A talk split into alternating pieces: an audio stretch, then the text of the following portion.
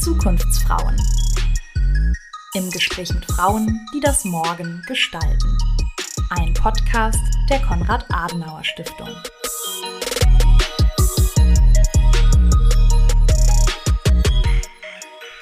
Herzlich willkommen zu einer neuen Episode der Zukunftsfrauen. Mit mir, Rabea Gruber, und natürlich auch heute wieder mit einer tatkräftigen und wegweisenden Interviewpartnerin. Ich weiß nicht, wie es euch geht, aber ich finde, so langsam merkt man schon, dass der Winter mit großen Schritten näher kommt. Es war so lange noch so warm und sonnig, aber jetzt habe ich doch mal die Heizung angemacht. Das ist ja ein großes Thema aktuell. Alles wird teurer, Heizen, Strom, Lebensmittel natürlich auch. Und das sind Entwicklungen, die uns alle treffen. Aber ganz wichtig, sie treffen uns eben nicht alle gleich. Deshalb habe ich für heute Katrin Lauterborn in den Podcast eingeladen. Sie kommt aus Dortmund und leitet dort als Geschäftsführerin das Gasthaus. Das ist eine ökumenische Initiative für Obdachlose, Wohnungslose und Menschen, die an der Armutsgrenze leben. Das Gasthaus hat 1996 eröffnet und steht seinen Gästen inzwischen an allen Tagen im Jahr offen. Katrin Lauterborn engagiert sich seit 2015 hauptamtlich für das Haus. Vorher hatte es ihr Vater, Werner Lauterborn, mit aufgebaut. Sie wird uns heute von den Menschen berichten, für die das Haus da ist, von ihren Bedürfnissen und Schwierigkeiten. Und sie wird uns erzählen, wo genau ihre Initiative ansetzt, um zu helfen.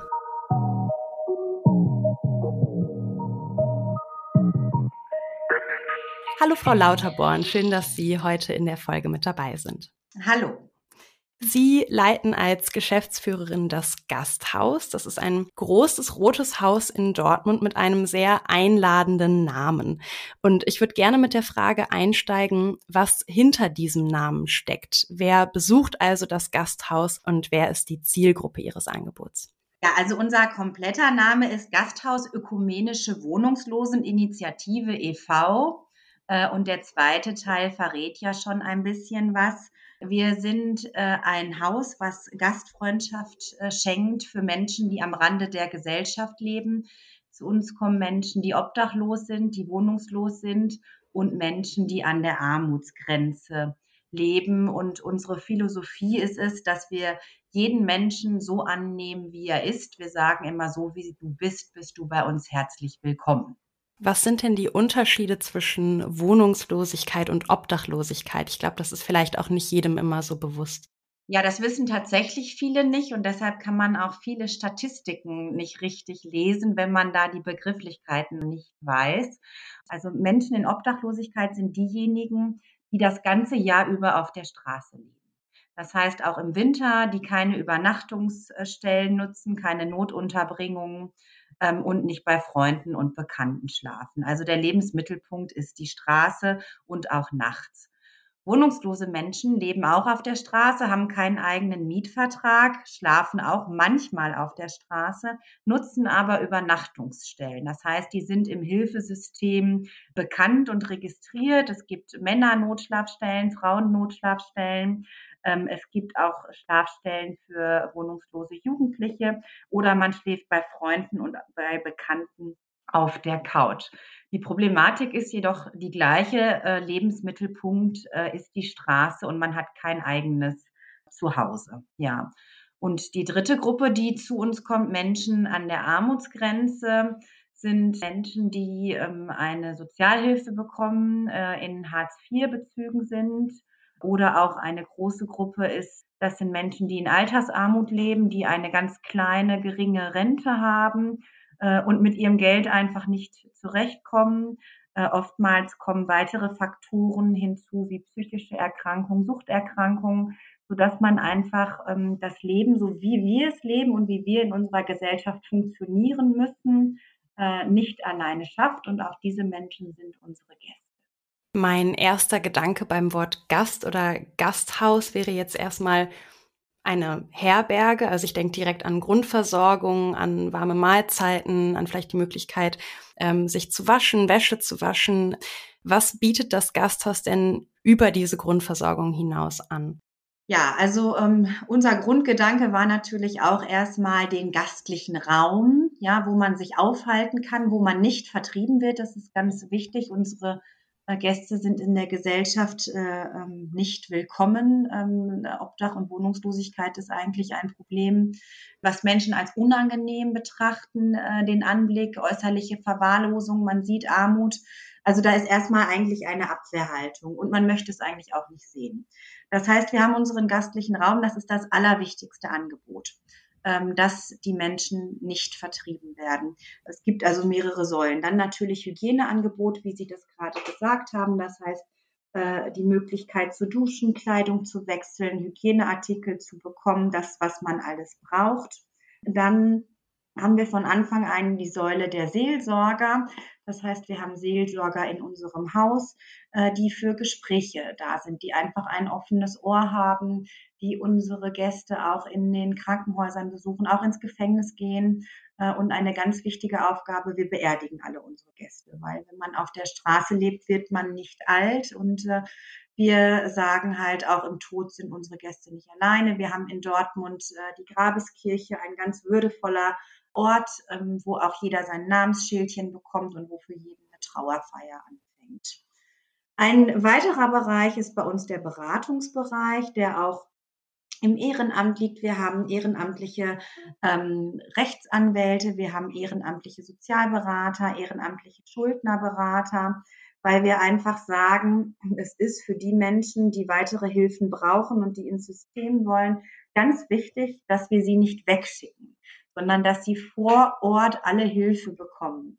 Weil ähm, durch psychische Erkrankungen und die Lebensgeschichten sind viele oft so frustriert, dass sie sich gar nicht mehr trauen, alleine zu einem Amt zu gehen, einen Personalausweis zu beantragen, dass sie überhaupt nicht wissen, wo sie stehen, wie man wieder ins Leistungssystem kommen kann. Und da haben wir ein umfassendes Beratungssystem entwickelt, wo wir auch mit äh, anderen Trägern aus der Stadt kooperieren. Das Sozialamt zum Beispiel kommt zu uns ins Haus. Das Jobcenter kommt ebenfalls zu uns ins Haus. Willkommen Europa, äh, die sich um EU-Migranten kümmern, kommen zu uns ins Haus. Also dass unsere Gäste direkt bei uns äh, alle Beratungsangebote annehmen, um wieder ins System zu kommen und die notwendigen Hilfen zu haben und vor allem auch um Wohnungsverluste zu vermeiden. Das ist ja auch ein ganz wichtiges Thema gerade jetzt. Dann äh, der vierte Bereich, der ganz wichtig ist und auch sehr besonders ist, denke ich, ist unsere medizinische Abteilung. Wir haben ein medizinisches Team von 40 Ehrenamtlichen, darunter 17 Fachärzte. Also wir haben im Prinzip ein medizinisches Zentrum, wo jeder hingehen kann, jeder behandelt wird, ob versichert oder nicht, völlig egal. Jeder wird dort auch auf Augenhöhe empfangen. Äh, da gibt es kein Schamgefühl. Also wir haben Allgemeinmediziner, wir haben ähm, Zahnärzte, Augenärzte, Gynäkologen, äh, Psychiater, Psychotherapeuten. Ähm, wir haben eine komplette Wundversorgungsstation und auch ganz wichtig äh, Podologen für die Füße von unseren Gästen. Und da haben wir einfach ein umfassendes medizinisches Angebot, wo jeder ohne Termin einfach kommen kann und behandelt wird. Ja, und dann ähm, haben wir neben diesem ganzen Versorgungsansatz, also Tagesaufenthalt, Hygiene, Medizin, Beratung, Seelsorge, eigentlich immer noch den Anspruch, dass wir sagen, unsere Gäste sind Menschen, die auch ähm, Teil unserer Gesellschaft sind und ein Recht auf Kultur haben. Das heißt, wir haben viele Kulturabende veranstaltet mit tollen Künstlern, also angefangen von Philharmonikern über Comedians, die nicht Charity-Veranstaltung gemacht haben, sondern Kultur für die Gäste. Ja, dass also auch unsere Gäste merken, sie sind ein Teil der Gesellschaft und wir dürfen auch in den Genuss kommen, ein Konzert zu hören oder eine Comedy-Veranstaltung oder einfach mal einen Kinofilm äh, zu gucken und auch einfach mal lachen zu dürfen und sich nicht nur mit Problemen äh, zu befassen. Dazu äh, zählen natürlich auch Sommerfeste, Weihnachtsfeste etc. Durch Corona und die Auflagen, die in der Wohnungs- und Obdachlosenhilfe immer noch ähm, laufen und die wir auch natürlich verantwortungsvoll wahrnehmen, äh, ist das allerdings sehr schwierig. Es ist immer noch eingeschränkt. Äh, wir zeigen Kinofilme, aber wir können jetzt nicht mehr äh, im, im Gastraum rappelvoll ein Konzert veranstalten. aber da hoffen wir, dass es einfach vielleicht im nächsten Jahr dann wieder geht, weil den Ansatz wollen wir nicht verlieren. Das ist das, was wir für die Gäste machen. Und dann ähm, sehen wir unsere Aufgabe als Verein aber auch noch im Bildungsbereich. Wir äh, Veranstaltungen, Schulungen und Bildungsveranstaltungen für ganz viele unterschiedliche äh, Schulen. Äh, also wir haben Schülerinnen und Schüler, wo wir äh, Unterrichtssequenzen zum Thema Armut machen, weil wir denken, dass es eine wichtige Aufgabe ist, die Jugend zum Thema Armut zu sensibilisieren. Äh, wir ähm, haben viele Schülerpraktikanten da. Wir arbeiten mit äh, den Universitäten und Fachhochschulen. Wir ähm, bilden ähm, Sozialarbeiter mit aus, lassen die bei uns hospitieren. Wir ähm, haben aber auch Bildungsveranstaltungen, zum Beispiel, ähm, die ich auch selber leite, bei den Polizeischülern, dass wir, ähm, dass die Polizeischüler äh, ähm, einen Einblick bekommen, ähm, was, was sind das für Menschen und was stehen da für Geschichten hinter und ähm, um einfach mal einige Verhaltensweisen auch einordnen zu können. Und genauso machen wir das mit der Krankenpflegeschule. Wir bekommen Krankenschwestern und Pflegeschüler zu uns und versuchen einfach für unsere Gäste zu sensibilisieren, so dass sie auch einen fairen Umgang äh, erleben und dann natürlich sowieso in der Öffentlichkeit. Deshalb freue ich mich auch, dass ich heute hier sprechen darf und meine Arbeit mal vorstellen darf. Einfach Obdach und Wohnungslosigkeit publik zu machen und äh, die Gesellschaft zu sensibilisieren, dass unsere Gäste ein Teil der Gesellschaft sind ne, und auch ein Anrecht haben, in unserer Gesellschaft zu leben und dass die Ausgrenzung ähm, schwierig ist und äh, dass sie auf jeden Fall Hilfe benötigen und wir sie nicht alleine lassen dürfen. Also ein Haus für alle Lebensbereiche, wirklich, ja. kann man, glaube ich, sagen. Und ähm, eben nicht nur für die Gäste, wenn auch in erster Linie, sondern eben auch für andere äh, Bereiche der Gesellschaft. Wie viele hauptamtliche und ehrenamtliche Helferinnen und Helfer braucht man, um das zu stemmen? Ja, also wir haben 365 Tage im Jahr geöffnet, vielleicht einmal so. Wir machen nie zu. Äh, also wir haben jeden Feiertag auf. Wir haben jetzt alle Feiertage wieder Weihnachten durch Silvester, Neujahr, Ostern immer, äh, weil gerade die Feiertage ähm, eigentlich nicht abgedeckt sind. Die meisten äh, Anlaufstellen sind geschlossen und an den Feiertagen sind unsere Gäste nochmal in einer emotional anderen Ausnahmesituation und reflektieren einfach übers Leben und merken oft, oh, da bin ich alleine. Und da haben wir von vornherein gesagt, da wollen wir sie nicht alleine lassen.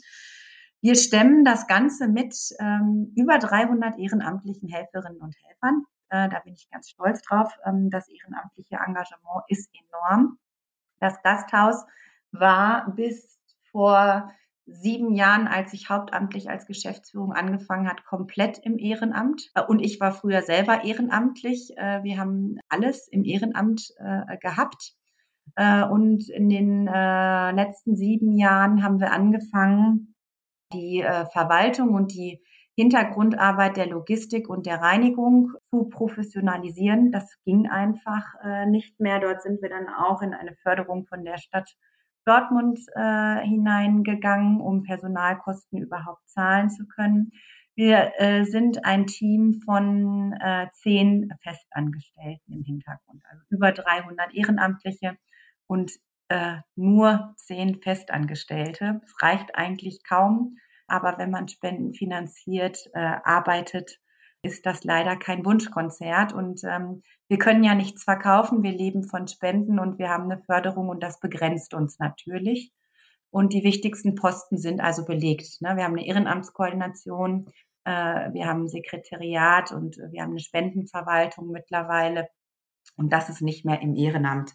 Aber alles weitere, zum Beispiel wie die ähm, Öffentlichkeitsarbeit, wie die Erstellung von Weihnachts- und Sommerbriefen, ähm, wie ähm, die ähm, EDV-Geschichten äh, läuft auch alles weiter im Ehrenamt. Auch das machen alles ehrenamtliche Layouter, ehrenamtliche EDVler und so weiter. Das ist also ganz enorm kann ich mir äh, das auch so vorstellen, dass das Menschen aus allen Altersgruppen dann sind unter den 300 Ehrenamtlichen? Genau, tatsächlich. Also wir haben äh, ja unterschiedliche äh, Bereiche und unterschiedliche Einsatzzeiten.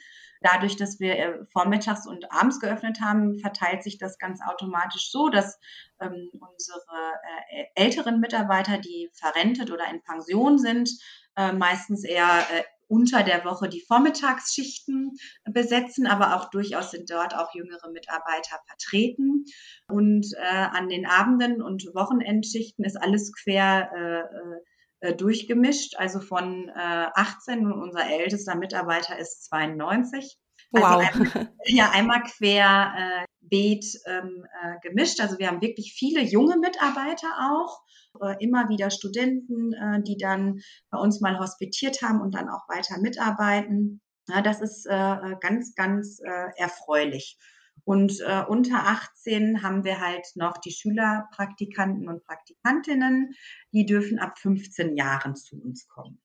Sie haben es eben schon äh, kurz angesprochen. Sie sind selbst seit 2015 hauptamtlich beim Gasthaus. Aber Sie haben ja eine familiäre Vorgeschichte mit dem Haus und sind im Prinzip schon ganz lange ähm, ja, mit der Initiative und mit dem Gasthaus verbunden.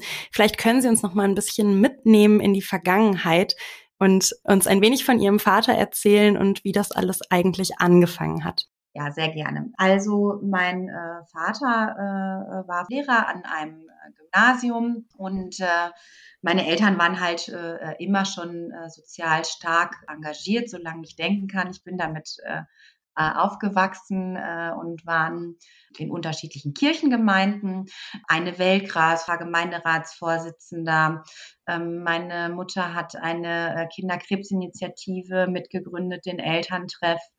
Ähm, und es war also immer ein äh, Engagement da.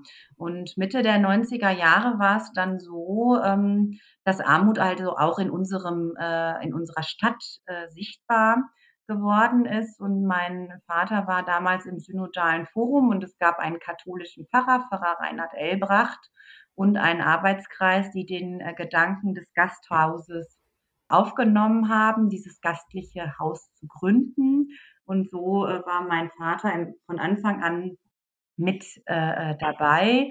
Und äh, erster offizieller Öffnungstag des Vereins war am 14. Januar 1996.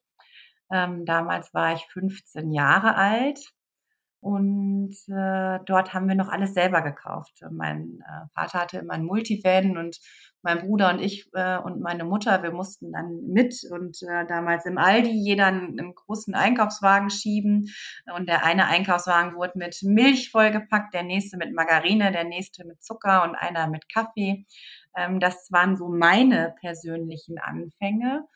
Und mein Vater hat dann im Jahr 1998 den Vorsitz ähm, vom Gasthaus übernommen als erster Vorsitzender des Vereins äh, und hat es geleitet und natürlich geprägt über die ganzen Jahre hin. Ähm, äh, er wurde ähm, in seinem Beruf als Lehrer zwangspensioniert, weil er zwei Herzinfarkte hatte, ließ sich aber nicht bremsen. Also sieben Tage die Woche war Gasthaus äh, das Thema äh, bei ihm. Und meine Mutter war also auch ehrenamtlich mit dabei. Die hat die ganze Kulturarbeit vorangetrieben und hat sich um die Ehrenamtlichen gekümmert. Und hier zu Hause war sozusagen ähm, Telefonzentrale, weil im Gasthaus war ja das Telefon gar nicht besetzt. Also wurde überall die private Festnetznummer von uns angegeben, ähm, so dass ich im Prinzip alle Entwicklungen äh, mitbekommen habe.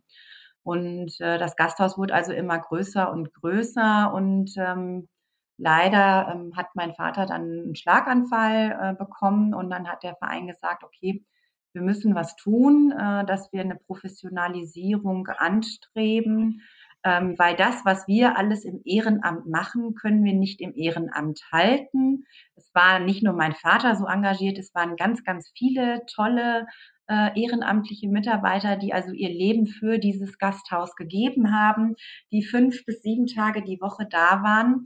Ähm, und das hat sich natürlich einfach verändert, ne, weil ähm, die jüngeren Generationen beruflich anders auch noch gefordert sind, Familien haben und man äh, selten äh, Menschen findet, die jetzt sieben Tage die Woche Zeit haben, so eine Initiative zu leiten. Und dann wurde 2015 vom Verein entschieden, dass man eine Stelle schafft äh, der Leitung. Die habe ich dann äh, bekommen, diese Stelle. Ja. Welchen beruflichen Werdegang äh, haben Sie denn vorher gemacht? Also was, was haben Sie gelernt, bevor Sie ähm, das Gasthaus sozusagen ja. übernommen haben? Also äh, mein Werdegang äh, ist ähm, nicht ganz geradlinig. Also ich habe studiert an der Ruhr-Universität Bochum, äh, Wirtschaftswissenschaften, Sozialwissenschaften und Pädagogik, eigentlich auch mit dem Ziel, in die Erwachsenenbildung ähm, zu gehen. Hatte in meinem Studium ähm, immer parallel äh, in der Gastronomie gearbeitet, um das Studium so zu finanzieren äh, und äh, habe dann äh, nach Abschluss ähm, eine Betriebsleitung angeboten bekommen und habe die dann auch direkt angenommen. Es war eine tolle, eine tolle Zeit. Äh, dort war ich äh, drei Jahre als Betriebsleiterin tätig äh, und dann wurde ich im Prinzip abgeworben von einem Bestattungsunternehmen, was deutschlandweit verteilt ist.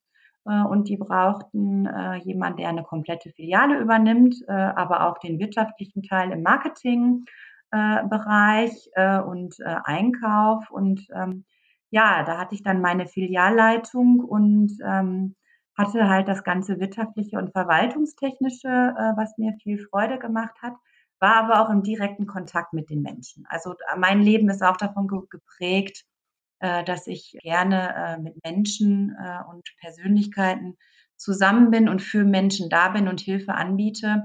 Und ich habe die Trauergespräche geführt, äh, habe äh, Familien begleitet, habe viele schwierige Sterbefälle äh, begleitet, wenn Kinder gestorben sind etc. Und äh, dort auch einfach alles gemacht, auch Trauerreden äh, äh gehalten. Und ich wäre in dem Beruf liebend äh, gerne äh, auch geblieben. Aber das Gasthaus ja, brauchte jemand, der das weitermacht. Und dann habe ich mich entschieden ähm, zu wechseln und bin dann 2015 gewechselt und es ist eine große Aufgabe, äh, die mich aber jeden Tag erfüllt. Ja, ich bin sehr glücklich mit dem, was ich machen darf für unsere Gäste. Ja, und umso schöner wahrscheinlich, dass Sie die Arbeit Ihrer Familie so jetzt auch noch weiterführen können. Ja, das ist natürlich immer das Persönliche. Äh, das ist das, was natürlich dann zur Herzensangelegenheit wird. Das kann ich verstehen. Ähm, ich würde gerne nochmal auf die Gäste schauen, also auf die Menschen, die mhm. das Gasthaus besuchen. Ähm, Sie haben es am Anfang schon mal kurz angesprochen, es ist schwierig, Zahlen zum Thema Obdachlosigkeit, Wohnungslosigkeit zu bekommen, beziehungsweise Zahlen korrekt zu deuten, weil Begrifflichkeiten vielleicht auch verschwimmen oder nicht immer ganz klar sind. Was ich aber gelesen habe, ist, dass Frauen seltener sichtbar in der Obdachlosigkeit leben, seltener im Stadtbild sichtbar sind und ähm, viele Menschen mit Obdachlosigkeit eher Männer als Frauen verbinden. Nun richtet sich das Gasthaus ja explizit an alle. Wie nehmen Sie das denn selbst wahr? Sind es mehr Männer oder mehr Frauen, die das Angebot nutzen oder hält sich das die Waage? Nein, es sind tatsächlich erheblich mehr Männer. Also wir hatten früher einen Frauenanteil von maximal 10 Prozent.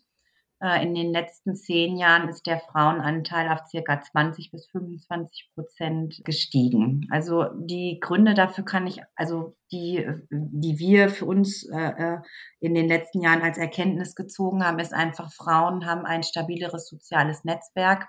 Frauen nehmen Hilfe an. oft, ähm, wenn Trennung anstehen, ähm, kümmern Frauen sich weiterhin um die Kinder, so dass Frauen ähm, seltener in die Wohnungs- und Obdachlosigkeit abrutschen. Männer haben ein anderes Schamgefühl, ähm, die informieren äh, nicht Freunde, Bekannte, äh, Verwandte, sondern da ähm, hat meistens der Abwärtsspirale schon so weit den Lauf genommen, dass es meistens zu spät ist und dass man dort einfach anders abrutschen kann für die Frauen, äh, die auf der Straße in Wohnungs- und Obdachlosigkeit leben, ist das ähm, Leben auf der Straße ganz, ganz hart. Es gibt enorm viel Gewalt. Es ist sehr gefährlich, auf der Straße zu übernachten.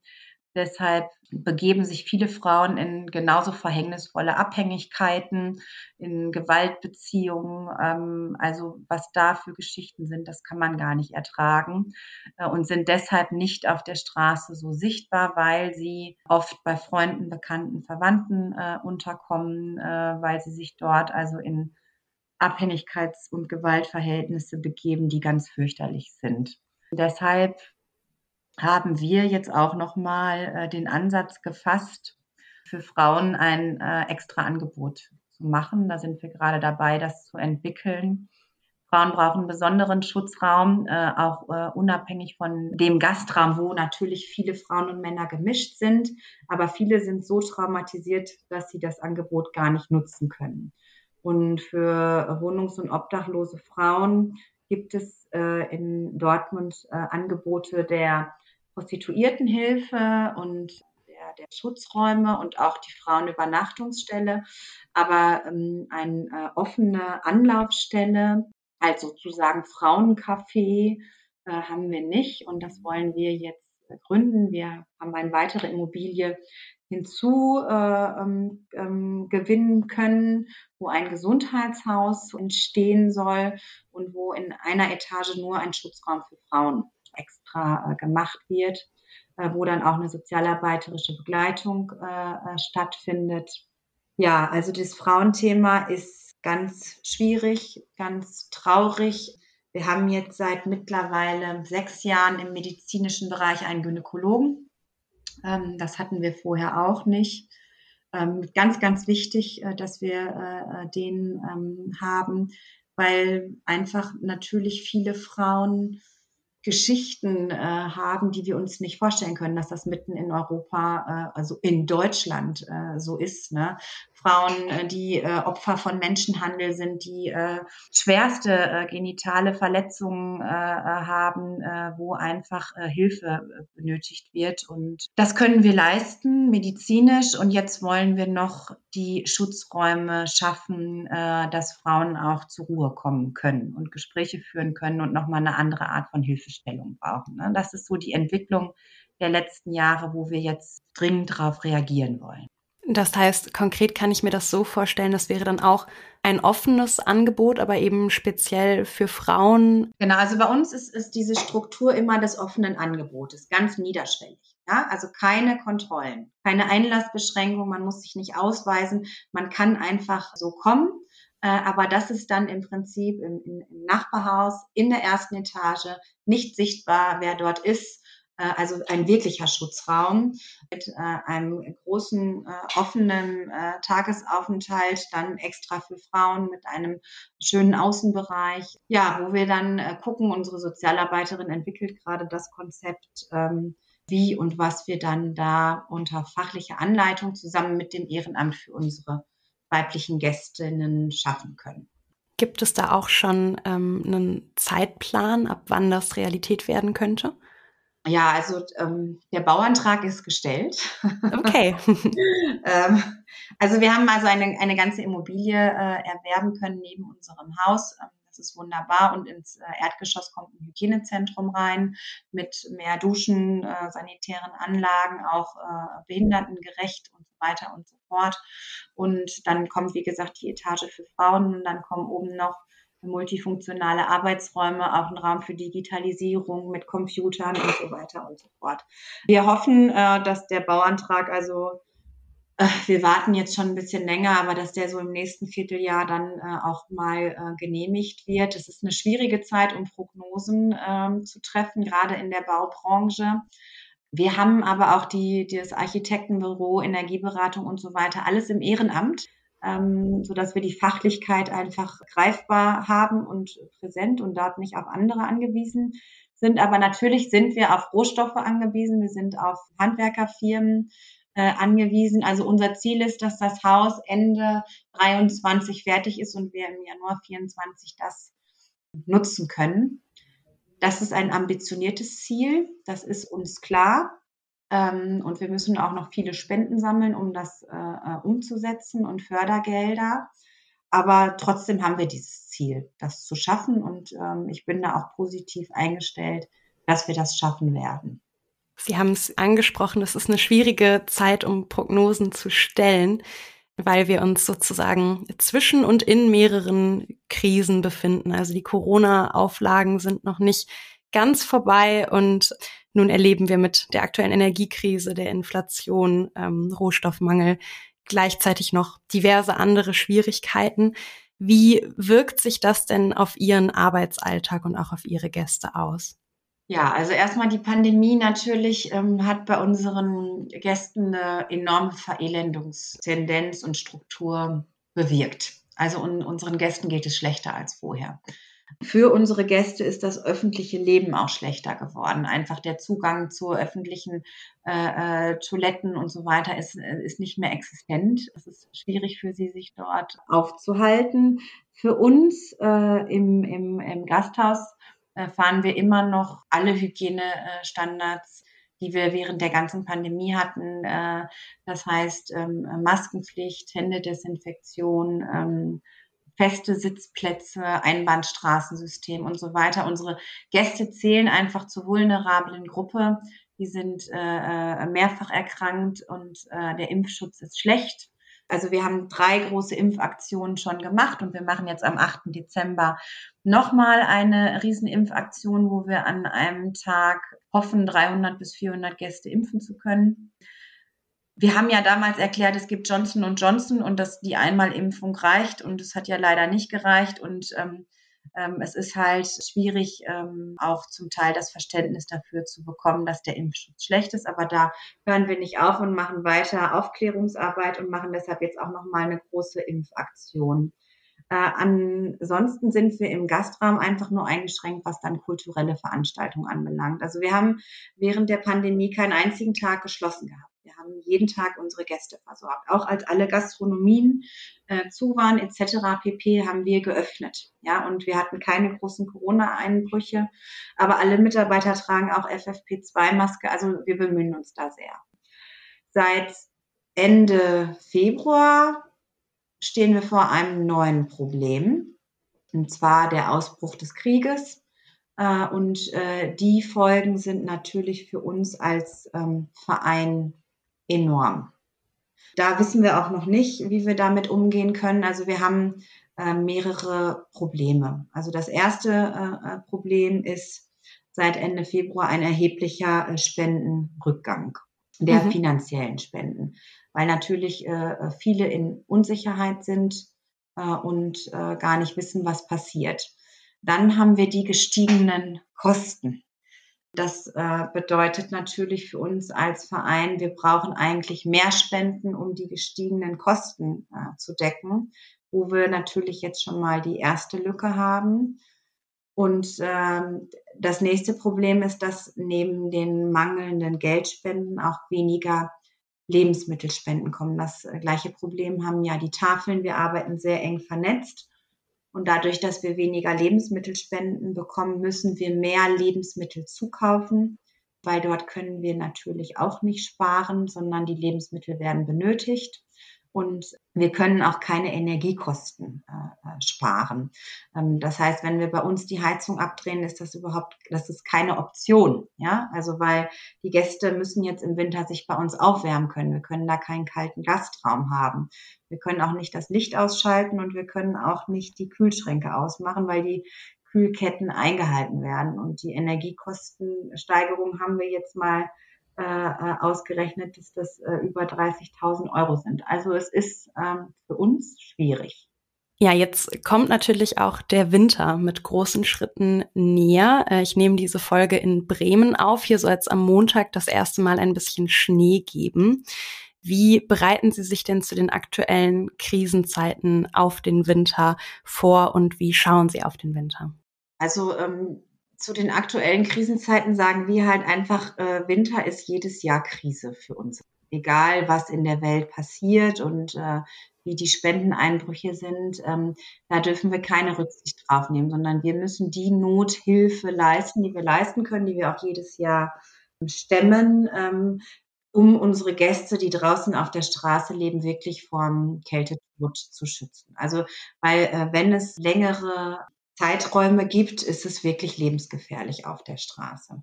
Unsere Winternothilfe haben wir so entwickelt, dass wir auch mit anderen Vereinen, äh, befreundeten Dortmunder Vereinen äh, zusammen immer schon am 17. Oktober am Welttag äh, der Armut äh, auf den kommenden Winter aufmerksam machen und eine große Schlafsackspendenaktion äh, starten, dass also jeder Gast, der kommt, äh, so viel Schlafsäcke bekommt im Winter, wie er benötigt. Viele denken, der, jeder Obdachlose braucht einen Schlafsack und damit kommt man über den Winter. Das ist völliger Quatsch. Wenn ein Schlafsack nass ist, kann der nicht mehr benutzt werden. Man kann den auch nicht trocknen und waschen und irgendwo aufhängen, weil die Menschen haben ja nun mal kein großes Wohnzimmer, wo so ein Schlafsack getrocknet wird. Ein Schlafsack reicht auch nicht aus. Man braucht zwei bis drei. Einen legt man drunter, einen drüber, in einem liegt man drin. Dann braucht man noch eine Isomatte. Äh, man benötigt Thermounterwäsche, festes äh, Strickwerk. Also wir kaufen tatsächlich äh, alles, was benötigt wird, hinzu. Dazu zählen auch vernünftige Winterschuhe. Ähm, äh, dafür sammeln wir extra Spendengelder, damit die, die Zähne nicht abfrieren. Also das sind richtig gefütterte Schuhe und natürlich auch Handschuhe, Mütze, Schal und so weiter, dass man erstmal dort gut ausgestattet ist. Dann haben wir äh, immer äh, bei äh, Minusgraden unsere Räumlichkeiten geöffnet, dass man einfach bei uns übernachten darf. Das äh, dürfen wir nicht mehr seit der Pandemie ähm, wegen äh, Infektionsgefahren. Ähm, dann haben wir äh, letztes Jahr ein Hostelprojekt gemacht, dass wir äh, Hostels, Hotelzimmer angemietet haben. Äh, dieses Jahr hat die Stadt Dortmund äh, äh, gesagt, bei Minusgraden werden auch die Notunterkünfte für die Menschen geöffnet, die keinen Leistungsanspruch haben. Also dass die dann bei Minusgraden dort übernachten dürfen. Und äh, die äh, Deutsche Bahn und die Dortmunder Stadtwerke hatten auch im letzten Winter erstmalig den Bahnhof geöffnet, dass man dort schlafen kann.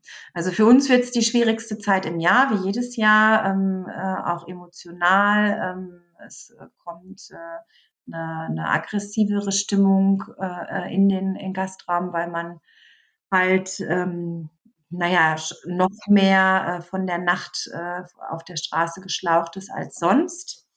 Und wir wollen einfach äh, auch da sein für die Menschen. Ne? Also es wird bei uns zu jeder Tageszeit werden dort die Kleidungs- und Wärmesachen äh, verteilt. Genauso wie Thermobecher, Heißgetränke und so weiter ausgegeben. Und dort haben wir in Dortmund wirklich ein gutes Netzwerk. Es gibt dann äh, noch den Herzensbus, der abends auch nochmal fährt und Heißgetränke äh, verteilt. Der Verein Bodo, der die aufsuchenden Hilfen macht und durch die Straßen geht, die, die verteilen dann Schlafsäcke. Die Suppenküche verteilt Schlafsäcke. Also da halten alle Dortmunder Vereine zusammen, um die Gäste ausreichend zu versorgen. Äh, nichtsdestotrotz sind sie obdachlos im Winter und das ist sehr gefährlich. Und äh, da machen wir uns jedes Jahr große Sorgen. Also sobald es kalt wird, wir hatten jetzt hier in Dortmund am Montag das erste Mal Frost, und ich setze mich morgens ins Auto, äh, um hinzufahren, äh, sind meine Gedanken direkt natürlich bei unseren Gästen. Und ich hoffe auf keine lange Kälteperiode. Das ist immer unsere Hoffnung, dass das nicht kommt. Das heißt, wenn ich Ihre Arbeit unterstützen möchte, sind Sachspenden wie Schlafsäcke, ähm, alles was warm ist, wie jedes Jahr, mhm. wahrscheinlich besonders gefragt. Ähm, wie kann ich sonst aktuell dem Gasthaus besonders gut helfen? Also aktuell freuen wir uns, also wenn man Sachspenden bringen möchte, über Lebensmittelspenden, da ähm, einfach Kaffee. Ne? Also man kann einfach einen Pfund Kaffee vorbeibringen, ähm, man kann Tee vorbeibringen, man kann haltbare Lebensmittel vorbeibringen wie Haarmilch, Margarine, äh, Butter. Ne? Also darüber freuen wir uns. Wir äh, freuen uns auch über Medikamentenspenden von haltbaren Medikamenten für unseren medizinischen ähm, Bereich. Natürlich Schlafsäcke, Isomatten, das ist ganz klar.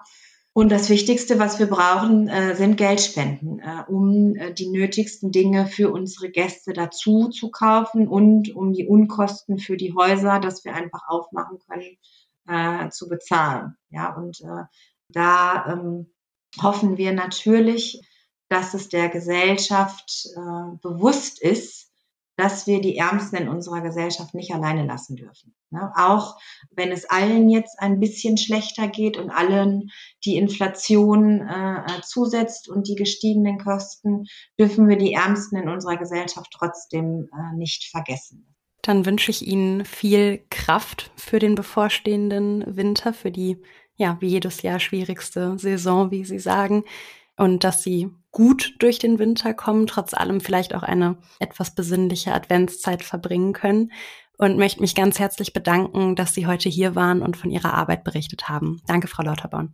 Ich danke Ihnen ganz herzlich.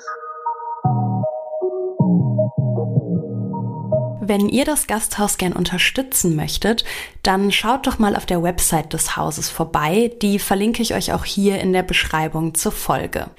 Da findet ihr alle Informationen zum Thema Spenden und könnt zum Beispiel auch nachlesen, welche Sachspenden im Moment besonders benötigt werden. Ansonsten freue ich mich natürlich, wenn ihr auch auf der Website des Frauenkollegs mal wieder vorbeischaut. Ende des Jahres erscheint dort nämlich das neue Veranstaltungsprogramm für 2023. Bis dahin hoffe ich, dass ihr eine besinnliche Adventszeit verbringt und wir hören uns dann im Januar wieder. Dann geht es hier um die Themen Arbeit und Arbeitsteilung. Abonniert diesen Podcast gerne, damit ihr die neue Folge nicht verpasst oder folgt uns bei Instagram. Ich freue mich, wenn ihr im neuen Jahr wieder mit dabei seid. Macht's gut. Zukunftsfrauen. Im Gespräch mit Frauen, die das Morgen gestalten.